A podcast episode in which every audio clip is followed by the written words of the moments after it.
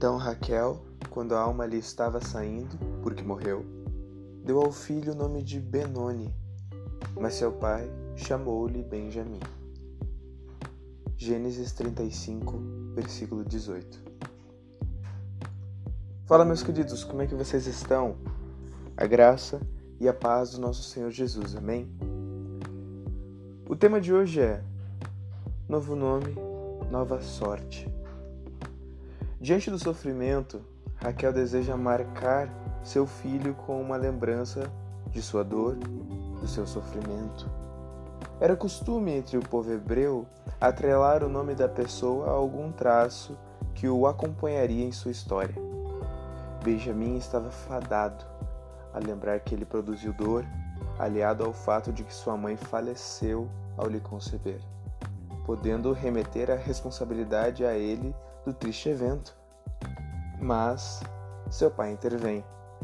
Israel muda o nome do menino de Benoni, que significa filho da dor, proveniente da minha dor, para Benjamim, filho da felicidade, filho da mão direita, o bem amado. Pois, por mais que amasse a sua esposa, sim, e estivesse ciente da sua dor, não poderia deixar que ela lançasse esse peso sobre os ombros do infante.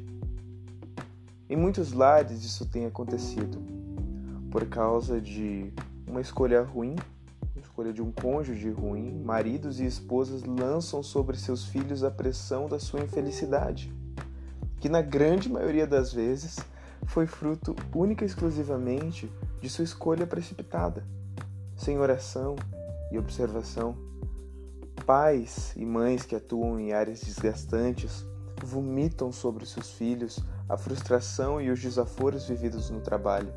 E por aí vai.